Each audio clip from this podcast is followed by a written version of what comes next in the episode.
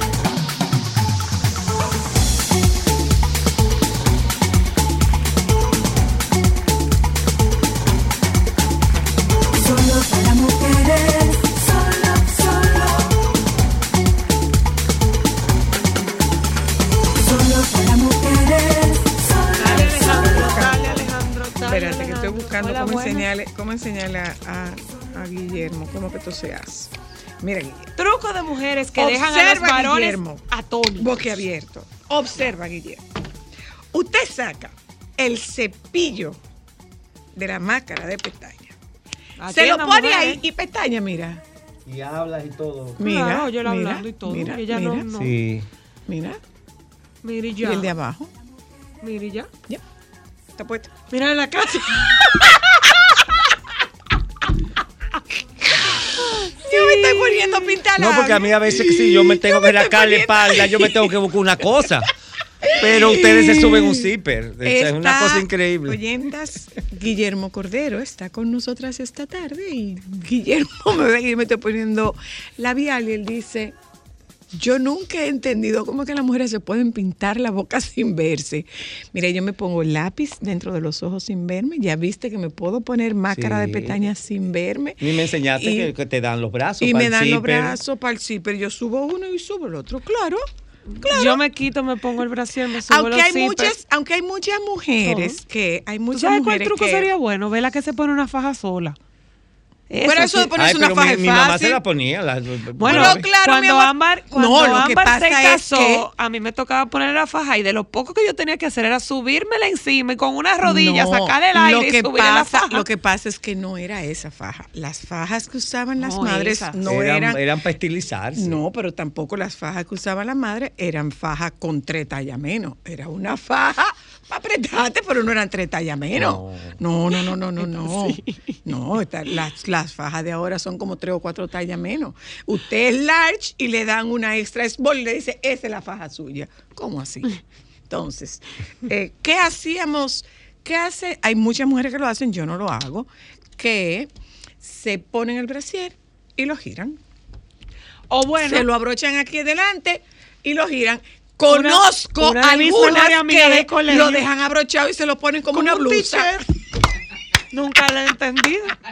Ella lo abrocha y después Se lo Como una blusa. De, una blusa de hombrito. Como una blusa de hombrito. se Saludos, lo pone. Gárate. Se lo pone como una blusa de hombrito. Pero eso tiene que ser. La Pero debe, debe tener un sitio especial para que están toditos paraditos ahí. No, así. porque ella los tiene. Ah, lo tiene ella, los, ella los cierra. Y lo tiene en la ella gaveta. lo saca de la gaveta, ¿verdad? Lo cierra y se pone un, un brazo Y hace- y después el otro y lo baja y ya. Exacto, y ya. Pero no, para nosotras eso es muy, eso es muy fácil. Hay otras que ya te digo, se lo ponen en la cintura, lo giran y se lo ponen de frente. Eso pasaba con las fajas. Muchas madres se ponían la faja y le daban la vuelta. Y cuando tú sabes esos zipper, eh, eh, los invisibles, que son plásticos, que se traban, Ay, ay, ay. yo me he puesto muchísima ropa así. Sí, muchísimo. Saludos para mi amiga Iris Guava, que yo recuerdo cuando la toma de posesión de Hipólito Mejía, que estábamos Milagros, Tania y yo haciendo una transmisión desde Telecentro con una producción de Alfonso Rodríguez. Y fue esa vez, sí, que se rompió el zipper del vestido. Y, y Guava llegó, me dijo, ven para acá, yo fui para allá. Ella me cosió el zipper y me dijo, toma la tijera para cuando te tengas que quitar el vestido, porque no va a haber otra, Otra forma, de que eso salga. Muy bien, muy Eh, bien. Nosotras tenemos superpoderes. Claro que sí. Tenemos superpoderes, dice mi amiga Y Milagro las Germán. que no nacen con ellos lo desarrollan. Lo desarrollamos. Obligatoriamente. Lo desarrollamos, lo desarrollamos. Eh, Criar y, y traer una vida al mundo es, es, es una... Es un Una arte. hazaña. Y una gran eh, hazaña. aparte de una hazaña y todo lo que tú quieras decir de la espiritualidad, bendición, todo ese tipo de cosas, es una responsabilidad que las obliga a ustedes a sacar de abajo. Ya lo saben. La, Ya lo saben. la ñoñita tiene que echar para adelante. Eso es así. Eh, sí, no hay de otra. Es así. No hay de otra. Habrá tiempo para ñoñar, pero después. eh, Ay, sí, eso Es así. sí. Si algo me hubiera gustado a mí, hubiese sido ser eh, más consentidora de lo que yo fui. Y fui bastante consentidora. Pero me, Aprovechate con tu nieto. Lo No, soy, ella mira, ya. lo soy, Sí. lo soy. Yo soy una súper consentidora de, de- de los de mis dos nietos y de mis sobrinos. Por Y alguna razón, amigas. por alguna razón yo soy la tía favorita de mis sobrinos. Sí. La verdad, la verdad tiene que ser dicha. Miren, saludos oyentes, buenas tardes, bienvenidas. Eh, señores, no le dejé probar el cocido, pero no fue a ustedes que se lo hicieron, por lo tanto no tengo que dejárselo probar. ¿Cuánto tiempo que que yo no como un cocido? Pero No un cocido que me hizo Ay, no Wandy sé. Robles de pata de vaca, pero que yo no te lo puedo explicar. Que te. O sea, yo lo que quiero es tomármelo como en tacita para que no se me Para gaste. para que no se me gaste. Pero, pero de Dios. Pero te lo hizo así una paila, te la llevó a tu casa. Ajá, me la hizo. O sea, no fue que tú fuiste a comer no, un no, no, no, no, no, no, me la hizo, me la hizo. Una olla. Me la hizo porque es una recomendación, es una recomendación para consumo de, que voy a aprovechar y se lo voy a decir a ustedes con lo que me acaba de decir la doctora Soledad Mateo. Eh, la, la recomendación es, la mejor forma de consumir colágeno es a través de esos cocidos Y son o Con la patita. con o con o con gelatina. Y ella me acaba de explicar que la gelatina tú no tienes que no tienes que esperar que se solidifique. Tú puedes tomarte. tomarte la gelatina. O sea, tú la preparas eh, y en lugar de ponerla a la nevera, tú te tomas el- ese líquido y estás haciendo el consumo de colágeno que necesitas. Entonces, ahí tienen otro truco Un truco. que he dado para el día de hoy. Miren, eh, bienvenidas, bienvenidos sean ustedes. El aniversario del teatro 50 años. Sí, claro, yo vi al teatro, yo fui al teatro. Yo me acuerdo, la primera vez que yo fui al teatro fue eh, a ver el ballet acrobático de Taiwán. Yo estaba en el Inmaculada Interna. A ver el ballet acrobático de Taiwán. Sí, venían muchas esas compañías. Sí, sí, sí, sí, sí, sí. Pero el teatro se inauguró con el Ballet Real de Dinamarca, que vino y estrenó la consagración de la primavera aquí. Se pasaron como un mes. Y al final ellos se desnudaban. Y eso fue. eh, y se tiraban al pozo en aquel momento. Pero no sé si sabes que a Balaguer lo acusaron en ese momento de haber de dilapidado un presupuesto para un proyecto que iba a ser un elefante blanco. Y si po- Bueno, te pones... yo no, no, lo, re- no lo recuerdo como vivencial, pero sí referencial. Sí, yo recuerdo ver Toda las la- noticias en y, y toda la crítica de, de- de la 27 de febrero. Exacto. Y realmente el- la ciudad y el país cambiaron a partir de, de la inauguración del Teatro Y necesitábamos. Y está eh, en un momento que todo lo que se hace en el teatro es prácticamente un sold out. Sí, realmente sí. Y hay un nuevo público sí. que es muy importante. Sí, Porque ¿eh? los públicos se van envejeciendo. Entonces es un público con un poder adquisitivo, pero un público más popular, más eh, distinto al que siempre ha asistido al teatro. Sí, Pero porque, va, porque pero antes va. era como una actividad muy elitista. No Y- y elitista, no, no elitista, lo que pasa El- es que... bueno, elitista para una élite, pero no para una élite económica. Yo diría no, no, no, no una Claro, élite económica. la élite económica una no élite pensante, no una iba élite mucho, pensante, pensante. una élite pensante. Intelectuales prácticamente. Sí. Una élite pensante, sí. y la gente sí. que naturalmente quería pasarle conocimiento a sus hijos. Y, ¿Cuántas salas tiene el teatro para espectáculos? te- Bueno, tiene la sala La- eh, Carlos la- la- Piantini, que es la, la sala, le decimos la la sala sala, principal, en la, sala Ravelo, que de teatro, y la sala de la cultura, que es para la- la conciertos y charlas en la tercera planta. Ah, ok, muy bien. Y- es Guillermo Cordero que está aquí. Sí. de Guillermo Cordero, que no lo hemos no presentado. No hemos presentado a Guillermo. Ayer precisamente fue la- una rueda de prensa espléndida con motivo de dar a conocer las actividades que van a haber en, en agosto para el 50 aniversario. Estuvo el maestro José Antonio Molina junto con los ejecutivos de sinfonía porque se va a poner en escena el día 10 la novena sinfonía de Beethoven con 100 voces. Ay, qué bello. Eh, y, en- y eso va a ser una. Vienen tenores de fuera, va a cantar Natalie Peñacomas.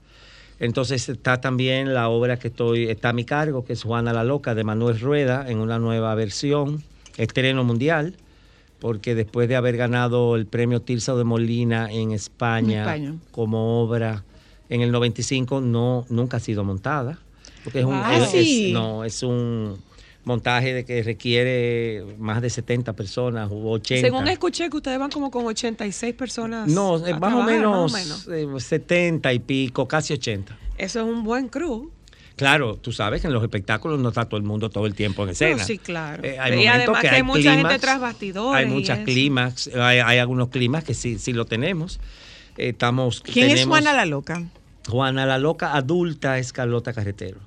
Y Juana la Loca joven es Marigaby Aguilera, una chica extraordinaria, eh, egresada de la Academia de Formación Artística de Amaury Sánchez. De AFA. ujú. Eh, que va a dar muchas sorpresas, porque es una muchacha con una intensidad extraordinaria. Eh, Felipe el Hermoso es José Guillermo Cortines. Ay, ay, ay. El rey Fernando es Ernesto Báez. La reina Isabel es Elvira Taveras. María de Ulloa es Karina Noble. Pepe Sierra es el cardenal Cisneros, que es un cardenal eh, manipulador y conspirador. Wow, ¿Qué más te digo? ¿eh? Joni Estrella ¿Por es cuánto tiempo, Beatriz de? Brabante. ¿Por cuánto tiempo? Vamos a estar tres días. Viernes, Porque- sábado y domingo. Sala principal, Bueno, lo que pasa es que el mes entero Hay eh, otras eh, actividades. está lleno. La semana siguiente va la novena. A la, a la tercera semana va Voces de Oro, que lo presenta el voluntariado del Teatro Nacional, recién estrenado, porque el- a disposición del presidente todos los patronatos ahora son voluntariados. Mm, ok. Y el voluntariado del Teatro Nacional lo preside Melba Segura de Grullón.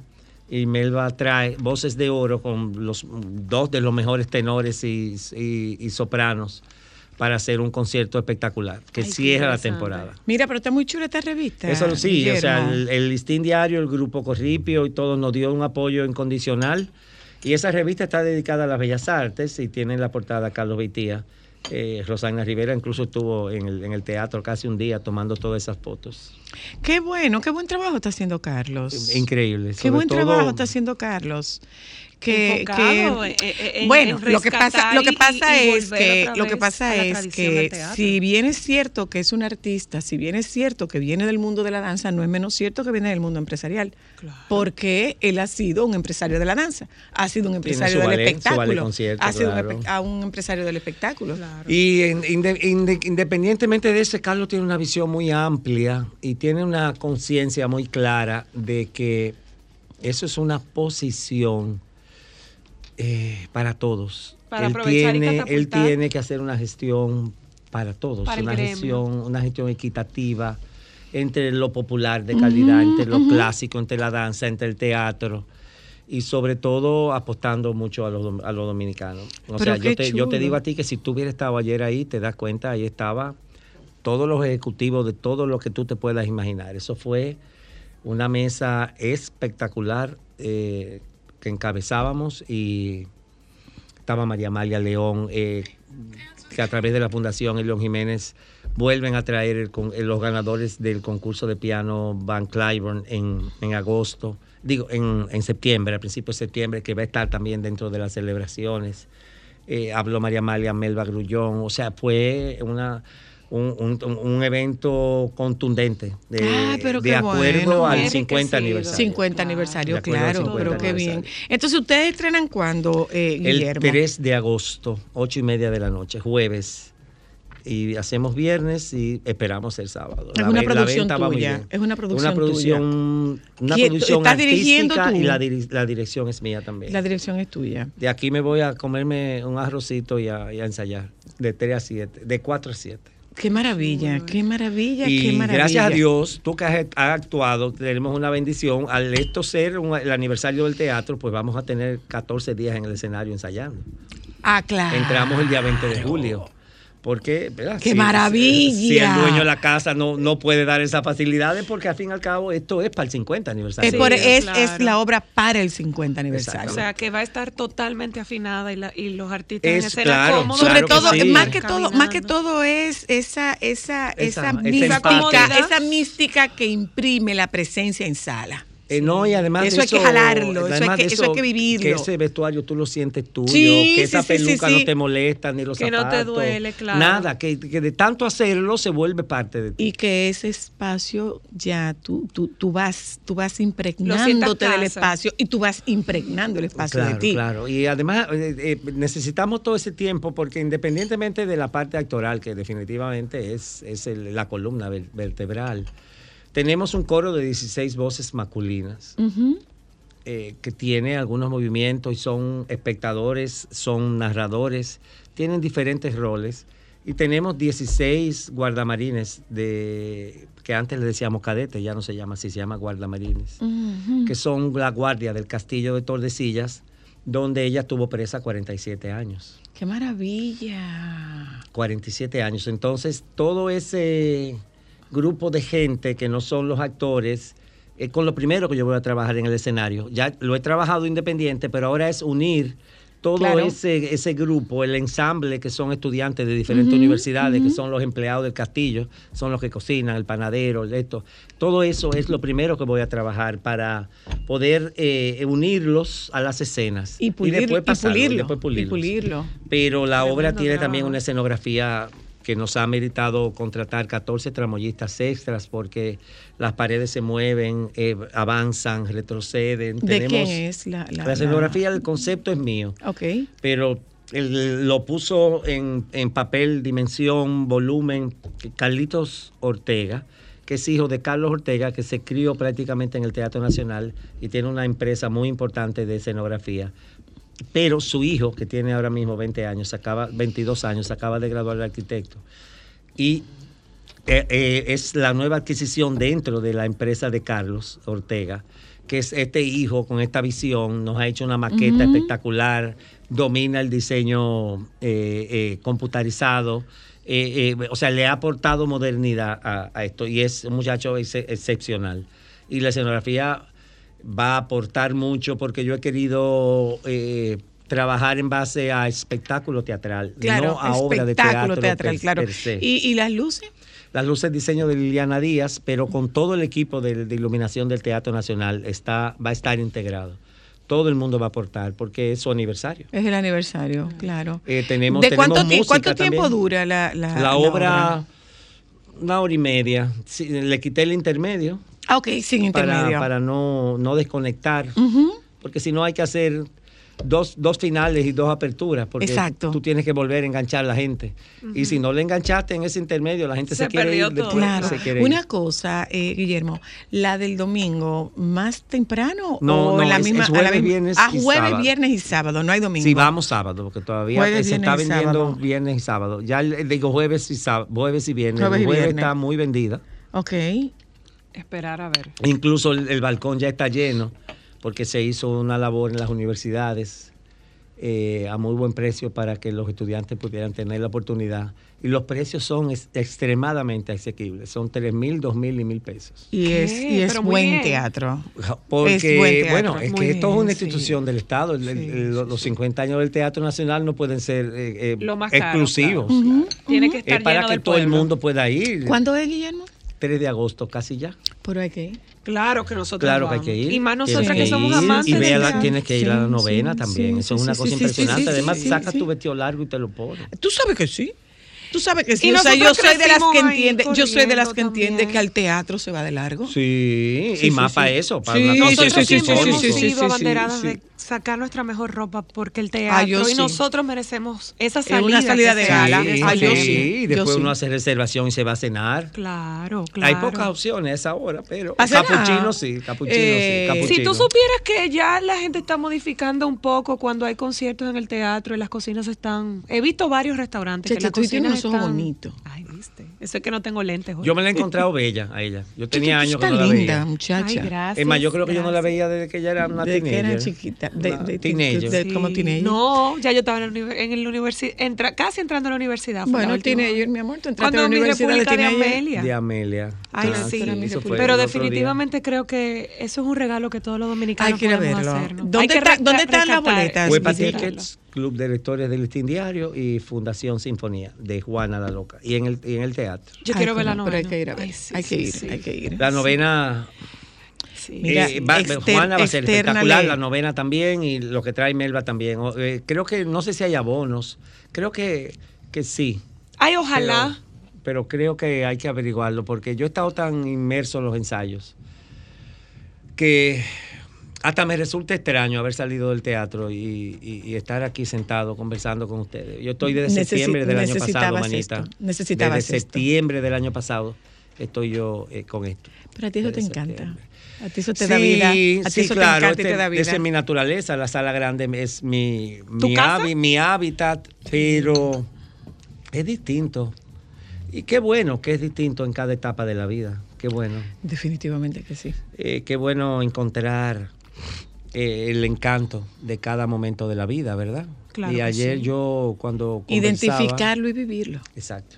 Identificarlo y vivirlo. Ayer yo decía que yo me sentía su- sumamente agradecido porque yo había celebrado, yo había hecho el espectáculo del 20 aniversario del teatro Mm. hace 30 años. Wow. Y, Y hoy, repetir. 30 años después, estoy haciendo el 50. El de Juan. Eh, estando Tocaba, con todas mis capacidades, actual, eh, con un concepto moderno y todavía vigente. O sea que es, es una, una bendición. Enhorabuena.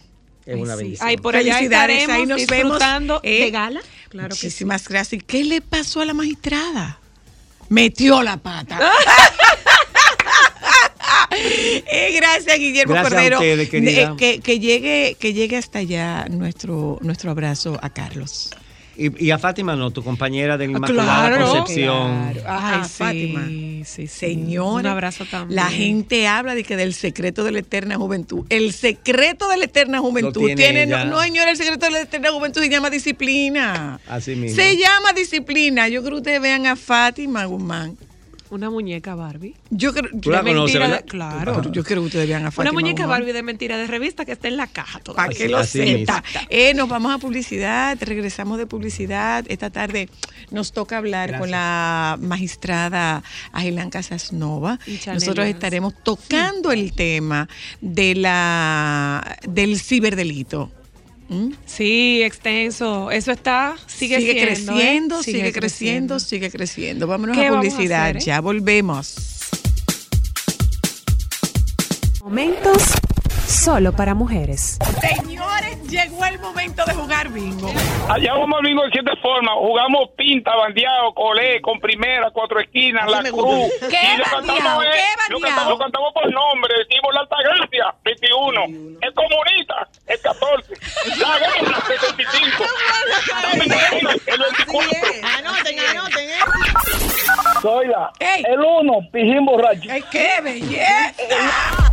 El 1, Balaguer. El 2, Peña Gómez.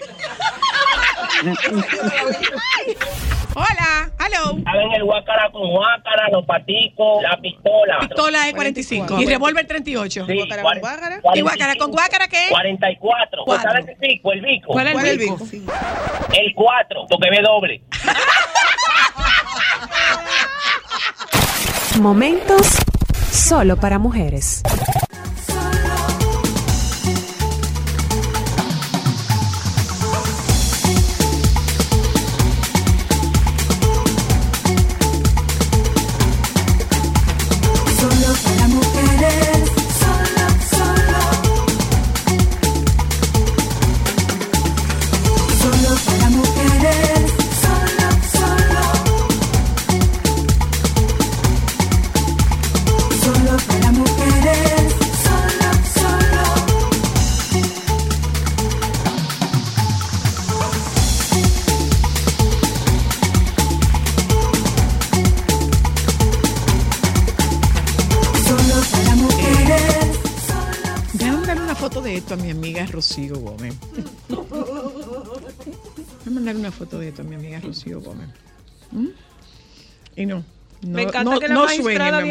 Hasta con souvenir. No sueñe, mi amor, no sueñe que una vez aprendí de do- del profesor Juan Bosch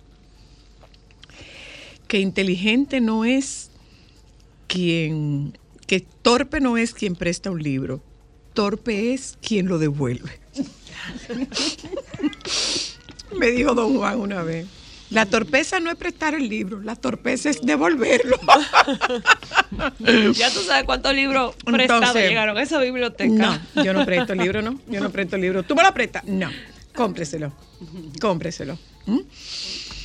A lo largo de la historia, a propósito de mi risa, a lo largo de la historia, solo los hombres han tenido el derecho de provocar la risa, de carácter subversivo e incontrolable. Durante mucho tiempo, las carcajadas han estado prohibidas para las mujeres. En nombre del decoro, la belleza y la discreción, convenía oponer risa y feminidad. En La risa de las mujeres, que es este libro, Sabine Melchior Bonnet se propone descifrar las razones históricas de esta prohibición y narrar cómo las mujeres han ido poco a poco haciéndose con el poder de reír y hacer reír. A la vez, relato de una conquista y análisis de un tabú, este libro traza un recorrido que va desde las reglas del buen gusto de la antigüedad, pasando por la ironía de Christine de Pizan a las, o las preciosas del París del siglo XVII, hasta llegar a las cómicas de nuestros días, que se permiten ser al mismo tiempo divertidas, bellas, tontorronas y maliciosas, como si yo necesitara que me dieran permiso para reírme. Ya lo sabes. Mm. Muchas gracias, magistrada. Qué bueno. ¿Mm? Señores, miren, nosotros estábamos hablando en estos días con la... eh, llamamos a, a Esther Agelán para tocar el tema. Fue una asesoría de alguien que se, escapó, se me escapó por un chin así. Salvo en tablitas. sí. Por un chin así se me escapó. Y era un tema de delito cibernético. ¿Mm? De difamación. Pero se, es, es un delito. Es un delito, la difamación es un delito. es un delito. De eso, de eso vamos a hablar esta tarde. Eh, y ustedes acompáñenos. Antes de, de entrar en este tema con la magistrada Agelán y con el abogado Chanel Liranzo, les invito a leer un poquito sobre violencia vicaria.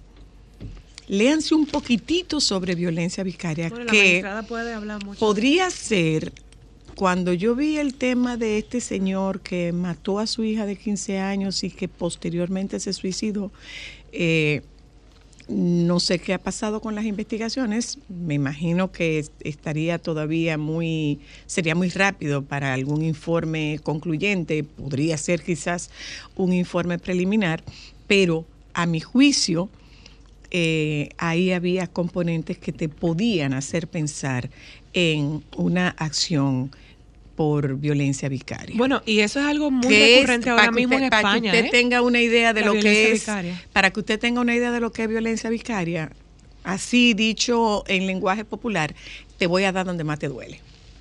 Eso es violencia vicaria. Ahora mismo en España hay Eso muchos es, casos de violencia eh, vicaria. No, no hay muchos. tantos, no hay tantos. Bueno, en lo, que, transcurrió no, del año pasado no, y este va más de cinco. No, lo que pasa es que los casos de violencia vicaria son, vio- es- es- son casos de violencia extrema. Porque, porque frecuentemente lo que ocurre es que matan al hijo para dañar a la mamá. Pero acuérdate o que para la- dañar al papá, que ocurrió con las dos niñitas estas En España. en España. En las islas. Eh, Pero hay también una, hay, hay dos mujeres que mataron a sus hijos en amenaza a sus exparejas, o sea que van tres, y creo que, si mal no recuerdo, creo que en Francia pasó otra también, de un papá que mató a sus niños. O sea, en Europa ahora mismo está siendo más frecuente la violencia vicaria. Claro, Sí, lo sí. que pasa es que quizás es un tipo penal diferente que se está haciendo más visible ahora, magistrada. Así sí. es. Y como medida aquí, que lo veo muy positivo, pues están haciendo las órdenes de protección extensiva a los hijos. Ay, eso es un gran avance. Mm. Sí, eso es un avance por un lado y por otro lado eh, genera un conflicto de derechos. Claro, claro, Eh, por supuesto. Porque como padre Eh, tengo derecho a mis hijos. Exactamente. Pero eh, en la etapa inicial, una orden de protección inmediatamente notifican al colegio y a todas las instancias donde ese menor eh, pueda estar y se aleja al padre provisionalmente hasta que se determine pues la peligrosidad de, del Del padre agresor, estar si cerca del hijo. Que es una de las cosas que yo insisto, la necesidad de nosotros fortalecer la detección o la predictividad de riesgos, porque aquí todos los meten en el mismo en, el- en En el la mismo misma saco. canasta. Entonces, hay hay sistemas, por ejemplo, en España existe el sistema Biogen, que hay a través de tecnología una serie de información del agresor o del supuesto agresor que determina qué nivel de peligro El nivel de riesgo. O sea, está clasificado. Correcto. Y eso tiene que ver con intercomunicación con las diferentes instituciones. Claro. Si, si hay una persona con problemas mentales, si hay un récord, inmediatamente conexión con salud pública, conexión con, si tiene antecedentes, su, su, incluso el estado financiero, eh, lo, lo- cualquier Consum- otra información, consumo de consumo de sustancia. sustancia, todo Otras víctimas de antecedentes, antecedentes. Así es. Y el sistema, ese sistema en España te interconecta. El otro día estaba yo en un foro sobre gobierno y tecnología, un GovTech, y, y hablaban de la necesidad de la interconexión en tecnología. Porque aquí cada órgano o cada institución trabaja como una isla, fortaleciendo su tecnología. Sin embargo, esa visión de interconectarse con otras instituciones mm, todavía no tenemos. Cada quien desarrolla tecnología muy avanzada, pero ¿cómo nos vamos a interconectar? Para nosotros poder tener información, pero eso es súper complejo, porque ahí tiene que ver mucho, un tema de protección de datos y todavía nosotros No tenemos que organizarnos en eso. Bueno, pero yo, yo les dejo abierta la, la posibilidad de que usted lea un poquito sobre el tema de violencia vicaria, que es un tema que me gustaría que pudiéramos tratar en algún momento más eh, inextenso, porque eh, como que se nos está presentando esta situación. Nosotros tenemos casos y son es, es eso, es que los casos de violencia vicaria son casos extremos. Son casos extremos que terminan con la vida de los hijos. Eh, no es que me llevé, me lo llevé, no es que lo sustraje y que no te los entrego. No, es que es que eh, terminan usualmente con la vida de los hijos. Sí, y la necesidad de tipificar esta conducta, que no es lo mismo que ¿En un qué. ¿Dónde entraría?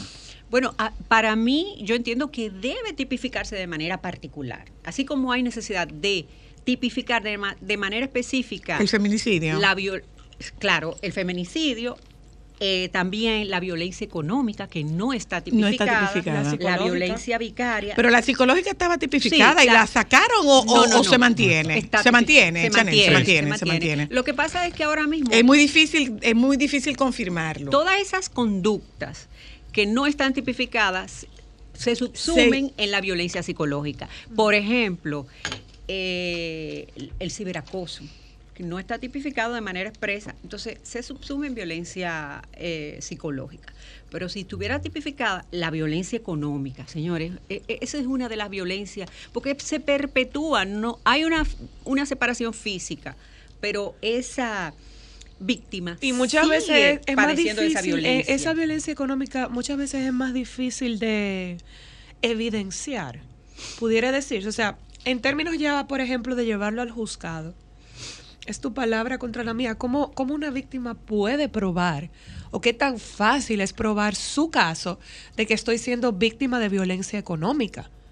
Bueno, hay, ah, yo creo que, bueno, eh, hay, hay varias formas de, de evidenciarlo porque eh, en, la, en la comunicación, en el flujo de la, del subsidio o eh, la manutención de los menores, eh, etcétera, etcétera, y todos los diálogos, o sea, o sea, sí habría forma. Lo que pasa es que al susumirlo en una violencia psicológica, pues habría que ver qué tanto le afectó. Y todavía eh, eso queda en un ámbito muy subjetivo, a pericia psicológica, etcétera, etcétera. O sea que Bueno, Qué complejo eh, es el miren, tema, yo, ¿eh? yo quiero, eh, eh, eh, Esther acaba recién de llegar de, de foros internacionales donde se está debatiendo el tema del delito cibernético. ¿Qué ocurre? El ciberdelito, de repente como que nos quedamos en las estafas, nos podemos quedar quizás en el tema de acoso sexual, nos podemos quitar quizás en el, tra- en el tema de, de la trata. Sin embargo, O de el sustracción de información o de... eh, suplantación, de Suplantación identidad. de identidad, pero, pero el ciberdelito abarca muchísimo más. Por ejemplo, el que tú, por citarte un caso, que yo vaya bloqueando tu acceso a mis distintas eh, a mis distintas plataformas y tú sigas buscando cómo abordarme en cartas o en correos o en mensajes que pueden ser intimidatorios, degradantes, todo esto cabe dentro de la categoría de ciberdelito. Claro que sí. Y si se puede, si se puede tipificar. Sí, fíjate, hay, nosotros tenemos una ley, la ley 53-07, obviamente del 2007. De ahí para allá, pues eh, la, la ciberdelincuencia ha evolucionado como evolucionan eh, todos los las delitos. plataformas, como han Eh, evolucionado todas las plataformas. Entonces, esa ley que es muy buena, quiero que sepa que es una ley modelo en Latinoamérica. Eh, Oh, mira qué sí, bien. Y que nosotros fuimos el primer país de Latinoamérica. Ustedes saben que el ciberdelito es un crimen transnacional. Siempre eh, se implican eh, situaciones de colaboración, de, ayuda, países de ayuda de internacional mutua. Por ejemplo, las redes sociales los CEOs de las redes sociales están en otra jurisdicción y hay que requerir una cooperación internacional. Eh, la información está guardada en las nubes. ¿Y dónde están las nubes? Bueno, las nubes están en diferentes jurisdicciones. Entonces, son temas complejos, no es tan sencillo como que lo vamos a manejar a nivel local. Y por supuesto que uno de los delitos que más incidencia tienen en nuestro país, eh, que tiene que son delitos económicos como el phishing, eh, pues son eh, eh, crimen organizado Mm. desde aquí afectando víctimas allá o desde allá afectando víctimas aquí. Entonces, eh, obviamente que esa ley necesita una, una reforma para tipificar nuevas conductas que no están contenidas que no habían sido contempladas Sí. por la evolución Sí, que ha tenido eh, el Internet. Correcto. el Nosotros tuvimos dos años eh, en el Banco Central con todas las instancias y organismos eh, que, que inciden en este, eh, en este tema, entiéndase entidades bancarias, prestadoras de servicio, la niñez, droga, DNI, etcétera. Y diseñamos una propuesta o elaboramos un proyecto de reforma de la ley 53-07, eh, pues eh, tipificando esas nuevas conductas. El proyecto tuvo un problema de, eh, de interpretación Mm. por el tema de la discriminación, que nosotros eh, entendimos en ese momento, o el conglomerado de ese proyecto entendió, que era eh, en cumplimiento también al segundo protocolo del convenio de Budapest. El convenio de Budapest es el convenio más importante en materia de ciberdelitos. Entonces, pues, eh, esa, eh, por eso no fluyó. Y llegamos a un acuerdo y ahora eh, Se está retomando. se está retomando el tema, pero es una urgencia, sobre todo para la protección de nuestros niños en algunas conductas, pero también para la protección de la mujer. Por ejemplo, el sexting no consentido. Un tema que, que es importantísimo. Aquí eh, la incidencia del acceso a tecnología es muy alta supera pues el eh, más del 60% y las adolescentes pues te- tienen una nueva forma de comunicarse, de relacionarse. Eh, está caracterizado esa nueva relación por el exhibicionismo, la desinhibición, porque como no te estoy viendo, porque en nuestro tiempo, Zoila, ¿a quién se le ocurría tomarse una foto desnuda? No, para Eso era nada. impensable, porque para empezar había que ir a revelar el rollo en la farmacia de la esquina y se lo iban a decir a tu papá y a tu mamá. Pero hoy día, eh, eh, esa desinhibición, esos niños que están con un dispositivo encerrado en su habitación después que su mamá y su papá se acuestan, esas hormonas adolescentes. Tú desconoces qué se puede hacer con esa información. Y además él dame la prueba. Cuando, anim- cuando te animes, Chanel. eh. No, no, no, es que estaba escuchando muy, muy atentamente porque lo primero es que coincido plenamente con el tema de que con la ley de delitos de alta tecnología nosotros nos dotamos de una norma bastante buena para su momento, pero ¿qué sucede? Pasa en todas las áreas de, de política criminal. Las El cosas delito va evolucionan. a un, a un nivel de avance y las normas tienen que ir por detrás. Lo que sucede particularmente con, con el área de la ciberdelincuencia en general es que ahí el avance es exponencial. Las técnicas y mecanismos que usan las personas que, que se dedican a este tipo de, de actividades va avanzando a una velocidad eh. Impresionante. O sea, estamos hablando de que si esta ley es del 2007, apenas tiene que eh, algunos más de No, 10. no, no, tiene como 15 15, años. años. 15 años. 15, tiene 15 16 años. O sea, 15 años es mucho tiempo para tú tener que recalcular, repasar, revisar, reajustar por el nivel de creatividad de estos delincuentes. Una cosa, eh, eh, que era una pregunta que hacía Cristal. ¿Qué nosotros podemos considerar ciberdelito? El ¿Qué es objeto, ciberdelito? el objeto de la ley, y eso funciona, ayuda bastante a que cualquier propuesta pueda ser de modificación y no de sustitución, es un objeto muy amplio. Todo eh, delito que se cometa a través de mecanismos eh, Electrónicos. electrónicos, tecnológicos, es considerado o puede ser considerado un, un ciberdelito. Entonces tenemos un marco bastante amplio ¿Qué es un delito? un delito es una conducta eh, sancionada penalmente por el legislador. Entonces, lo, lo que sucede ahí es, ya tenemos el marco, sabemos que todo lo que se haga eh, delictualmente y que involucre medios electrónicos va a ser considerado ciberdelito. Pero, y eso lo, lo- lo puede abundar más la magistrada incluso que yo, eh, cuando hablamos de materia penal tenemos el tema de la fuerza que tiene el principio de legalidad. Entonces tenemos que ser, el legislador tiene que ser lo más específico posible para determinar cuáles son los tipos penales. para que no haya ese- esa Para que no apertura del esa crack del sistema. Porque existe en, nuestra materia un principio general que es que indubio pro reo. La du- Cualquier la duda favorece al reo, la duda al favorece al está reo. Sujeto al, al proceso legal. Creo que la última ocasión que estábamos por aquí, que hablábamos de un tema respecto a los infantes precisamente, mencionábamos ese tema, de la necesidad, si tenemos una necesidad general de avanzar en materia de ciberdelincuencia en nuestro marco legal y en las acciones, las políticas públicas, que yo creo que son muy importantes, cuando tratamos el tema de los niños, niñas y adolescentes, el tema es aún mucho más grave. Porque eh, lo que hablábamos en esa ocasión, el tema del acoso escolar, del bullying, pero todo eso a través de eh, medios digitales es aún mayor.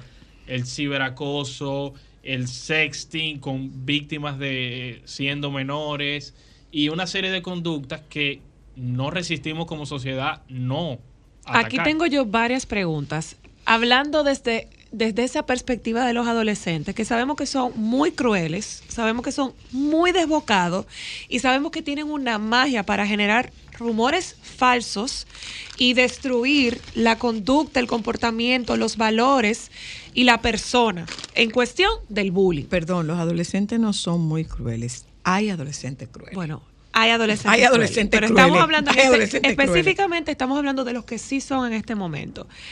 Si esos adolescentes cometen un delito, por ejemplo, de generar un rumor en redes sociales o subir una foto eh, distorsionada de una amiguita o de un amiguito y hablar todas las cosas con improperios, con insultos, desconsiderando, generando cualquier cantidad de cuentos con relación a la persona que está siendo víctima de esto, ¿quién es culpable?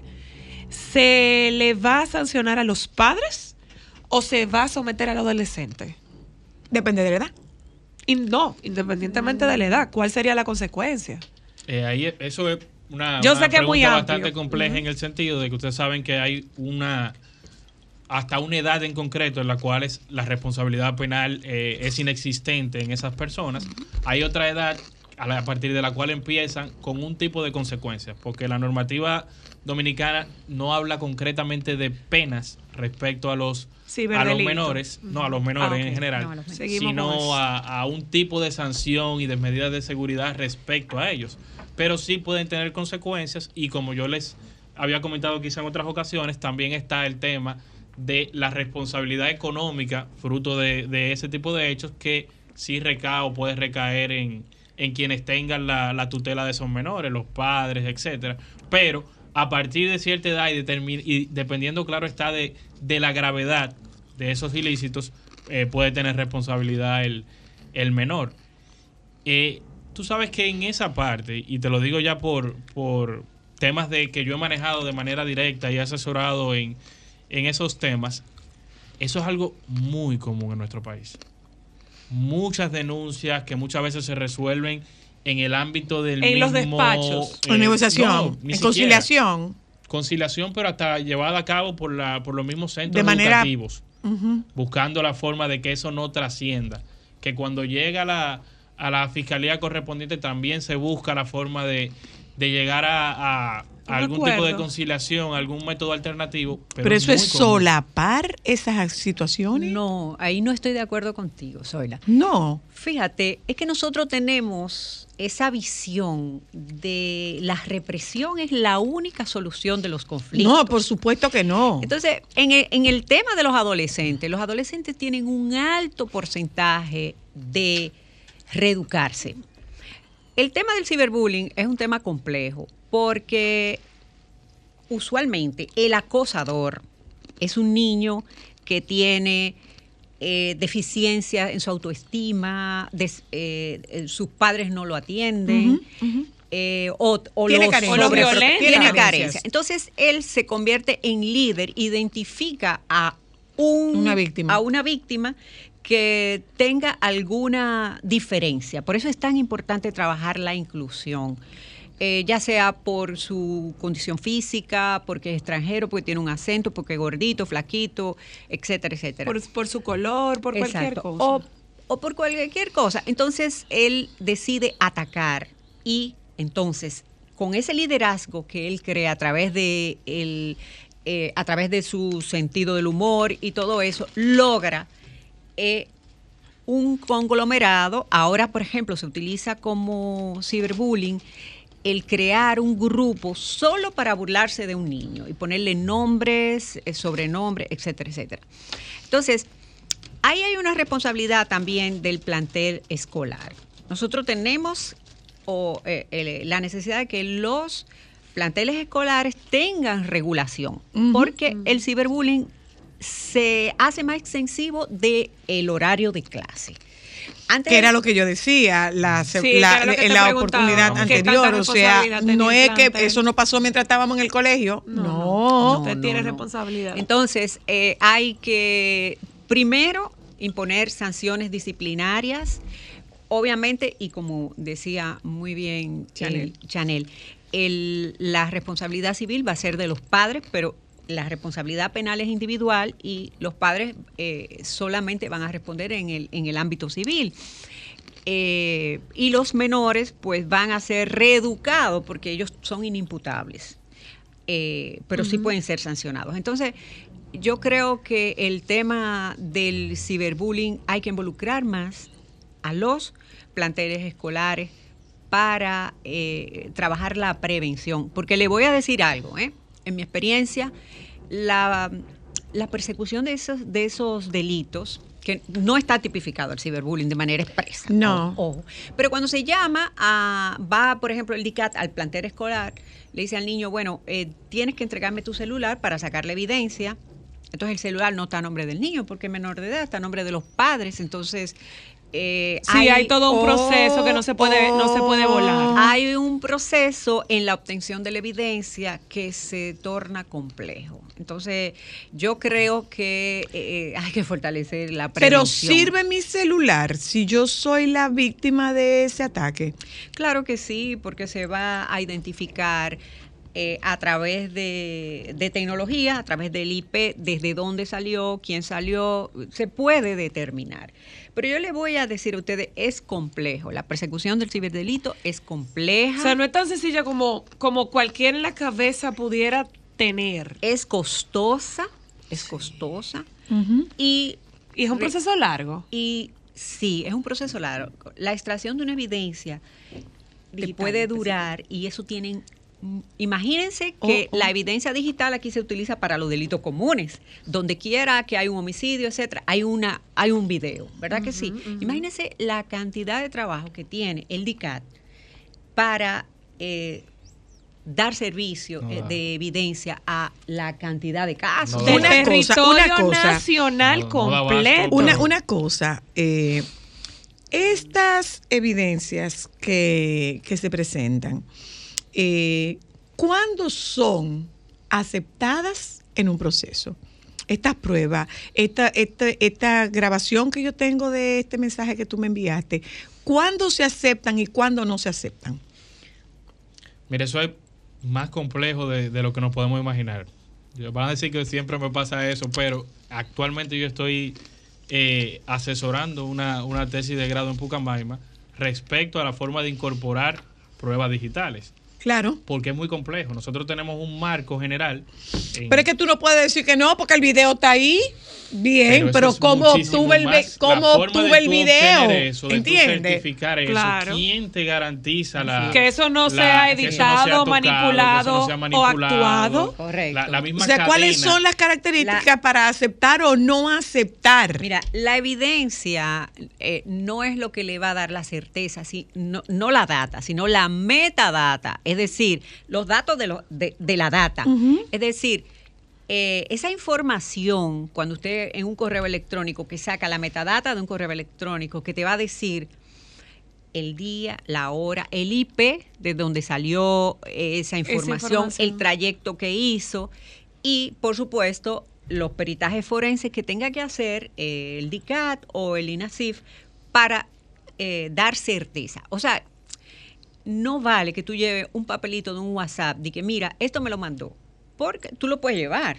y, pero yo te voy a impugnar esa evidencia como contraparte y te voy a decir, mira, Tú no eso a mí tienes no me dice probar. nada. Tú- eh, ese, ese, ese WhatsApp no salió de mi celular, no lo dije yo, esa no es mi voz, si es un mensaje de voz, o no está esa evidencia. Tiene que primero llevarla al LICAT para certificar esa información de dónde Y salió. eso va a tomar un tiempo. Y cuando, y cuando hablamos de las redes sociales, pues hay que solicitar la cooperación internacional. Vamos a hablar de las redes sociales, sobre todo. Antes, antes de ir a, a- a las redes sociales, yo quiero que, que nos detengamos un poco en eso que puede ser una cosa. O sea, yo terminé esa relación, no quiero tener ningún tipo de contacto con esa persona. Sin embargo, esa persona insiste, me escribe, me contacta por un lado, me contacta por el otro lado, me manda mensajes, me insulta, eh, me agrede verbalmente por escrito y realmente yo puedo sentirme como con las manos atadas. Eso es ciberacoso. El ciberacoso es un hostigamiento. Ujú. Un hostigamiento que se caracteriza por la permanencia, la frecuencia y la insistencia. Entonces, el ciberacoso aquí no está tipificado de manera expresa, pero eh, se subsume dentro de la violencia psicológica. Y tiene, y por eso la necesidad de tipificarlo, porque fíjate la gravedad, que no solamente el acoso es directo, sino a través de terceras personas. A veces eh, una mujer víctima de violencia que se encuentra en una condición de vulnerabilidad eh, se siente amenazada, asustada, hasta por los likes que le dan a una foto, a una Sí, publicación. sí, Sentir esa presencia de ese hostigador que está pendiente de todo lo que, todos los pasos que tú das en el ciberespacio. Y nosotros, nosotros permanecemos parte del día en el ciberespacio. en las redes No, no, no, yo diría al revés. La mayor Parte, permanecemos parte del día mundo fuera del, Fuera fuera del- es. ciberespacio.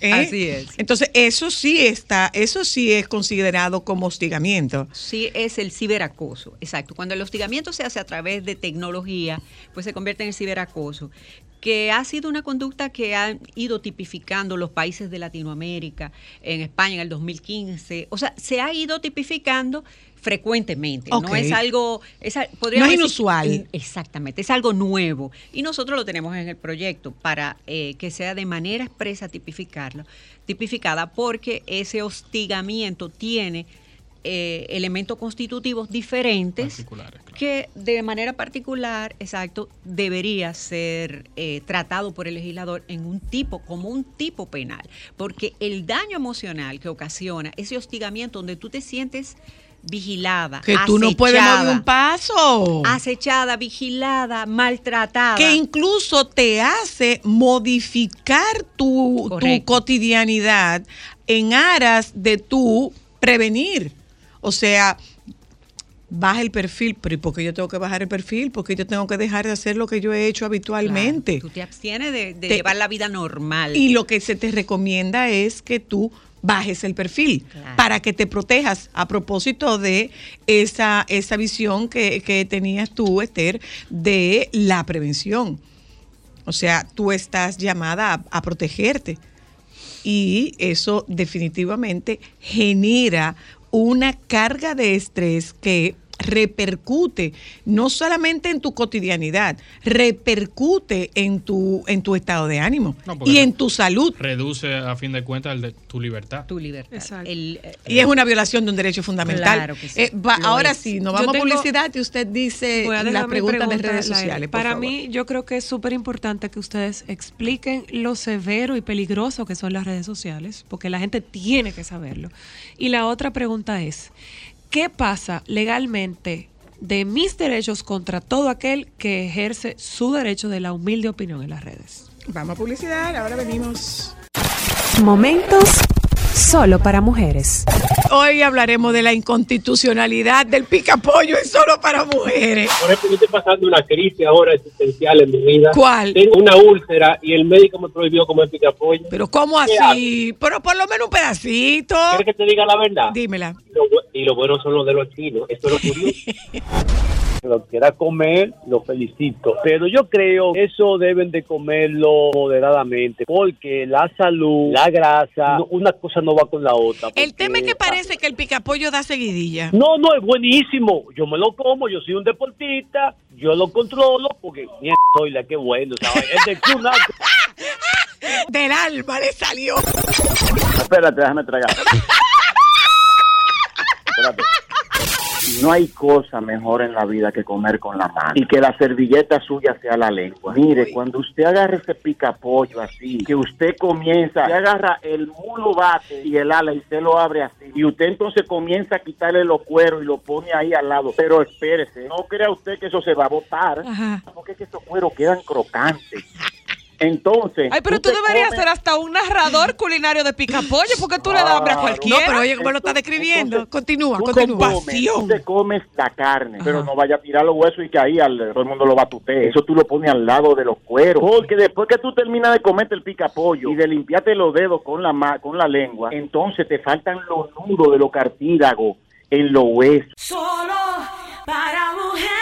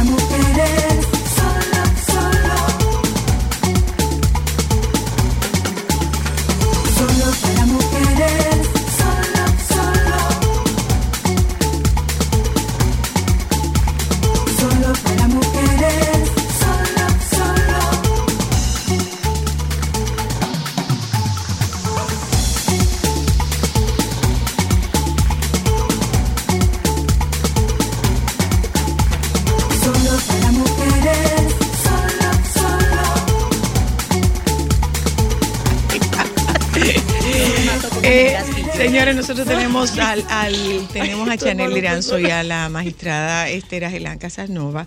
Nosotros estamos hablando esta tarde sobre el tema del ciberacoso y nos vamos a través también, hemos tocado el tema del ciberdelito y nos vamos ahora a lo que va normando la, la vida diaria, que son las plataformas digitales y redes sociales. Eh, habíamos hablado nosotros aquí de estas, estas estafas que se producen en nombre del amor, que tienen sede en Ghana. Es una compañía, bueno, esta particularmente, tiene sede en Ghana y cumplen horario de trabajo de ocho horas. Los, los, eh, los amantes, los enamorados. Eh, hay una señora en España que creo que esta es española, o es- o es- bueno, sí es española, que según ella ya tenía una relación con Brad con Brad Pitt. Pitt. Ella tenía una relación con Brad Pitt. bárbara. Bueno, pues ahora apareció otro caso en España. La estafa ha sido nada más y nada menos que de 300 mil euros. El dinero de toda la vida de esa señora. Entonces, eh, no nos quedemos quedar en el tema de esto del amante perfecto que te escribe, que necesita que tú le mandes, que nos vamos a ver y que tú voluntariamente Que tiene un problema. envías ese dinero. Eh, generalmente es un tema del aeropuerto que perdió el avión, que su tarjeta de crédito no, que su tarjeta de crédito no, no pasa, que le deposite, que le compre, que le compre, que yo te lo repongo para que nos conozcamos. Entonces, en esta búsqueda de pareja a través de todas las oportunidades que ofrecen las plataformas digitales, las apps de citas, pues acabo de encontrar el amor de mi vida. El amor de mi vida va a vaciar las arcas de tu vida. Eso es lo que va a pasar. ¿eh? Entonces, nos vamos al tema de las redes sociales. Yo me siento en la plena libertad de decirte de todo, de todo, a través de una red, porque yo tengo derecho a... Yo tengo libertad de expresión. Sí, yo tengo libertad de expresión. Se quedaron unas preguntas Sí, hechas. la, la primera pregunta eh, era para que nuestra audiencia sepa qué tan peligrosa puede convertirse o puede ser una red social. Mira, las redes sociales, que es un instrumento maravilloso porque ha permitido reorganizar, eh, reencontrar familias, en- encontrar personas que tienen mucho tiempo que no ves, ha permitido eh, proyectarse profesionalmente muchas personas que no habían tenido la oportunidad. Por ejemplo, Instagram ha sido maravilloso para eh, las, eh, los emprendedores con, con pequeños negocios. Sí. Pero a su vez, eh, las redes sociales, pues, han sido, han tenido un boom y las personas no toman las precauciones necesarias. Y ahí insisto con el término exhibicionismo. Ha generado un cambio social que eh, te obliga o te hace eh, tu dependencia de tu aceptación social. De lo que tú, de, tu, de los likes o de la cantidad de personas que, que tú Que llegues a que alcanzar y que te sigan. Entonces, eh, ahí es el punto, en primer lugar, donde hay que trabajar. Las personas tienen que tener la precaución, porque si, si esto está sucediendo ahora, estoy feliz, estoy en una boda, estoy bella, ¿qué necesidad tengo yo de esa necesidad, esa ansiedad de yo publicarlo ahora mismo? Yo lo puedo publicar, pero no hoy, dentro de una semana, que ya tú llegaste, que nadie te pueda dar ese seguimiento. Eso por un lado. Y por otro lado, esa necesidad de informar en- de manera inmediata lo que yo como, dónde estoy, con quién me junto, lo que yo pienso. O sea, ese, ese, ese exhibicionismo, esa desinhibición. La de- inmediatez. De, de- en, en ese momento inmediato, pues eso te convierte en una persona vulnerable. Y la, eh, la ciudadanía entiende que los mecanismos de represión son fáciles, y vuelvo y le insisto, para que tengan una idea, para que una, eh, una red social eh, otorgue la cooperación internacional donde certifique que esa red la utilizó tal correo y que ese correo eh, estuvo y se usó de, de tal o cual IP, ese fue el trayecto, que sería una evidencia correcta para poder, para eh, una Para persecución. someter. En primer lugar, no tenemos muchas conductas tipificadas. Tenemos la difamación e injuria tipifi- tipificada. Ok. Sin embargo, donde se encuentran alojadas las informaciones, la, eh, la CEO de esas redes sociales no está tipificada y para que haya una ayuda legal mutua, eh, pues tiene que estar tipificada en ambos países. Sobre todo porque como en, en un momento conversábamos tú y yo y la gente no sabe, o sea, esto es algo que trasciende internacionalmente porque la sede de esos lugares de los cuales nosotros pudiéramos captar esa evidencia para nuestro caso no están aquí. Entonces nosotros tuviéramos que cumplir con, con cómo ellos manejan las leyes o existen algunos convenios internacionales que nos ayuden a nosotros, por ejemplo, en, esa, en ese aspecto. Claro que sí, existe un, un, un convenio muy importante que es el convenio de Budapest, que ahora, recientemente, eh, pues ha emitido un segundo protocolo para facilitar eh, la ayuda legal de la evidencia digital. Entonces, eh, eh, Desglosa eso, ayuda legal de evidencia digital. Sí. Está buena esa, ¿eh? Mutual. Legal Assistance, la asistencia legal mutua. Entonces, eh, para que, para proveerte una información, el Convenio de Budapest ha creado un órgano que se llama 24-7, que en cada país designan una autoridad central y eh, colaboradores. Por ejemplo, la autoridad central aquí está en, en el PEDATEC o- y en la Policía Nacional, el DICAT. Entonces, esa ayuda la se solicita, pero esa ayuda es, podríamos decir, eh, de manera amigable.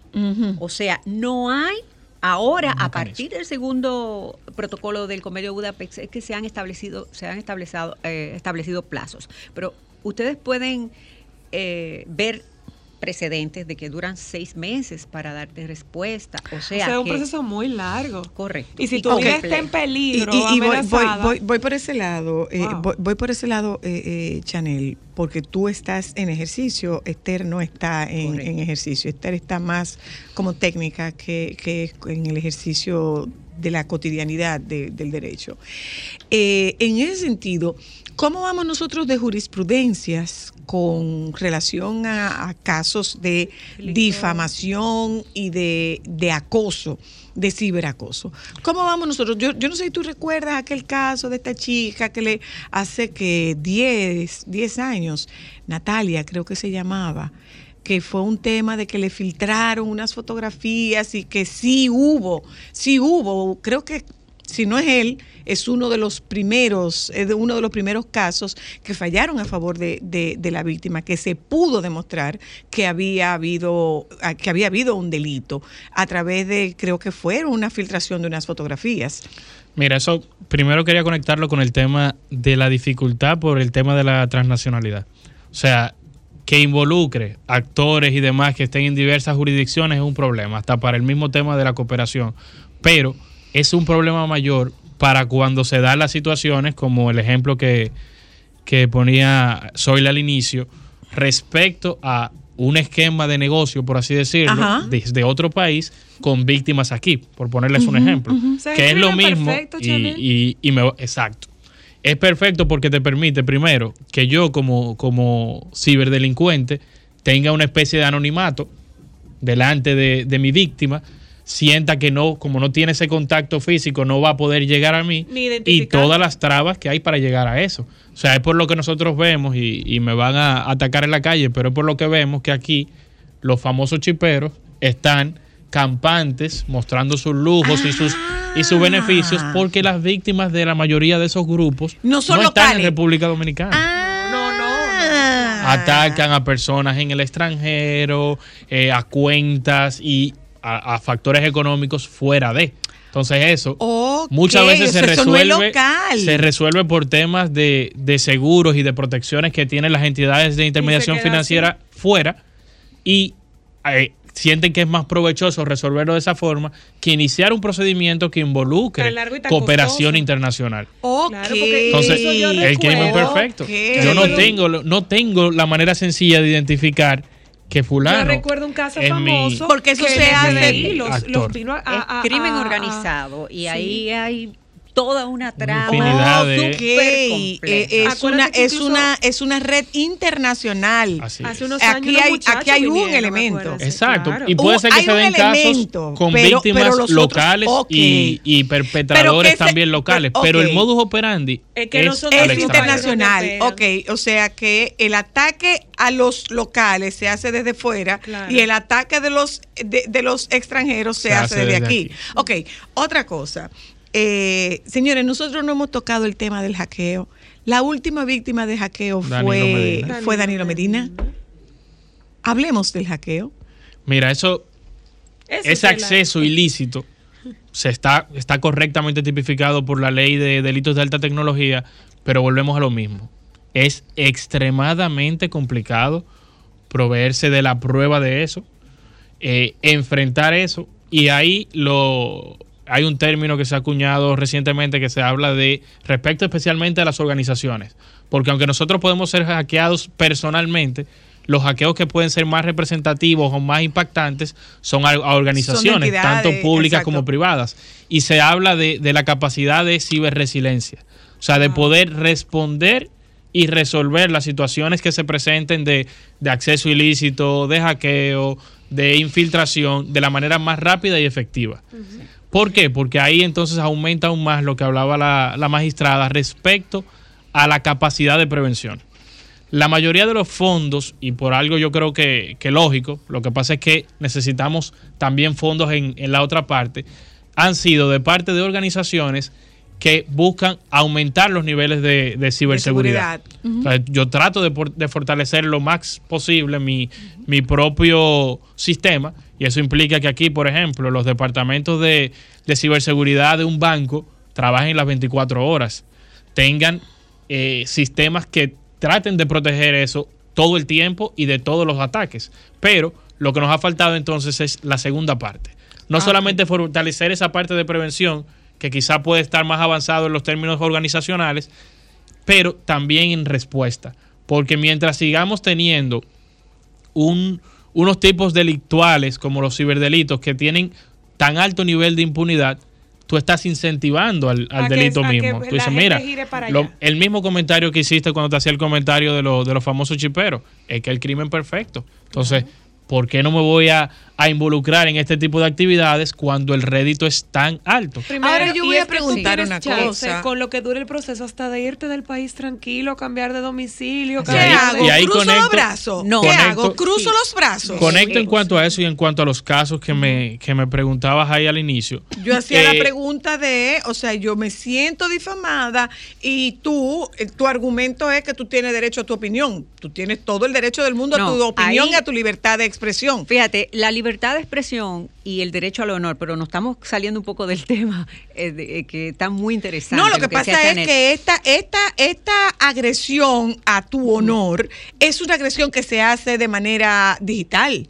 Sí, eh, eh, pero la difamación e injuria está contenida a través de medios tecnológicos, está contenida en la ley Ok, 53-07. Incluso ya no como una acción eh, penal privada, donde la víctima es quien tiene que perseguir, sino como una acción pública a instancia. ¿En serio? Es decir, que tú cuentas con la El eh, apoyo con- del- con El soporte apoyo del de- Ministerio del- Público. O sea, no estamos desprovistos. Estamos eh, la- las dificultades en materia de difamación e injuria, que la tendencia es despenalizarla y que tú la persigas por la vía civil Económica. y que aquí ha, ha tenido, ha prosperado muy bien las demandas civiles por difamación e injuria.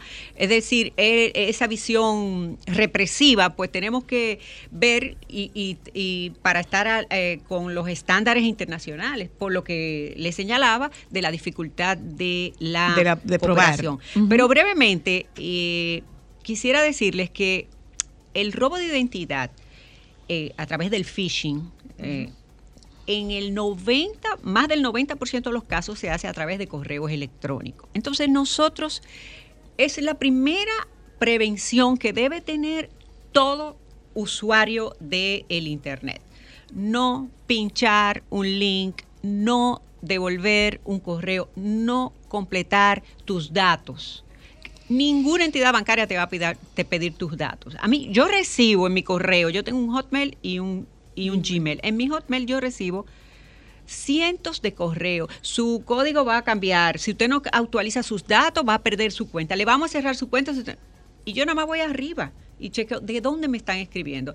Ah, eh, Juancito Trucupay, arroba gmail.com. Digo, un banco me va a mandar esa información de un correo así. O sea, es tomarte dos minutos antes de pinchar un dato. Eso en el ámbito personal. leer, Y en el ámbito institucional, nosotros tenemos un Centro Nacional de Ciberseguridad que incluso tiene una página donde ahora mismo tú entras a la página del CNC y tú puedes chequear si tus correos están vulnerables. Tú puedes chequear diariamente cuántas cuentas eh, están, cuántos ataques. No necesariamente un ataque logra su objetivo, pero cuántos ciberataques tenemos en un mes.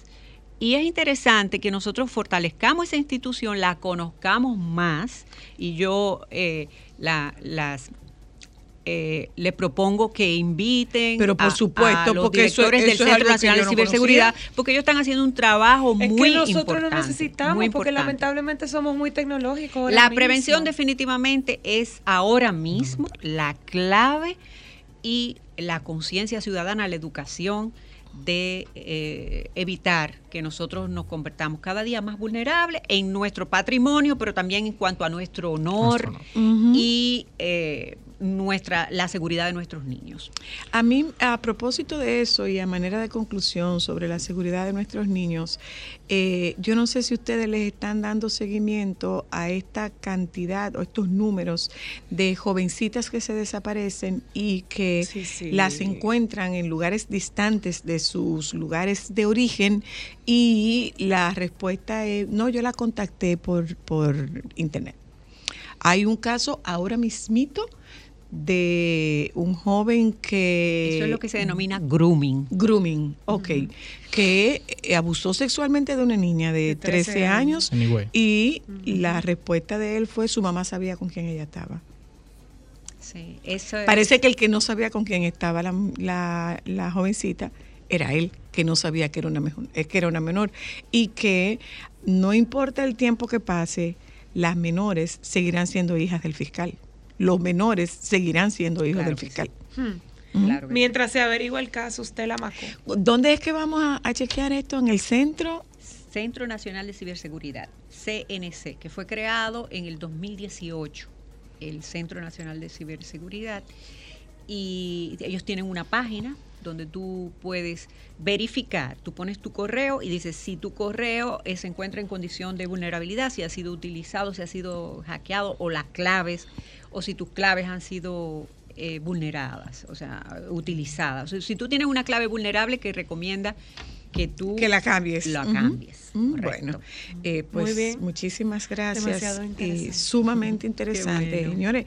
Es que, abriendo los ojos. es que conforme van cambiando los tiempos, van cambiando las normas. Y va aumentando la creatividad, Es como que Luna. tenemos que poner, ir, ir mano a mano con adecuarnos a los nuevos estilos. ¿Mm? Totalmente. Gracias. Gracias Gracias. Chanel. Gracias. Un Esther. placer, como siempre, Eh, compartir con. Esperamos tenerlos de vuelta muy pronto. Nos Claro vamos, sí. señores. Nos juntamos con ustedes mañana. Aquí está. Hoy es jueves, ¿verdad? Sí. No ha llegado el viernes. Joan, quiero, Mañana quiero el jarrito mañana. Hmm. Mañana que viene. Nos juntamos con ustedes mañana. Quédense con los compañeros del Sol de la Tarde, por favor. Solo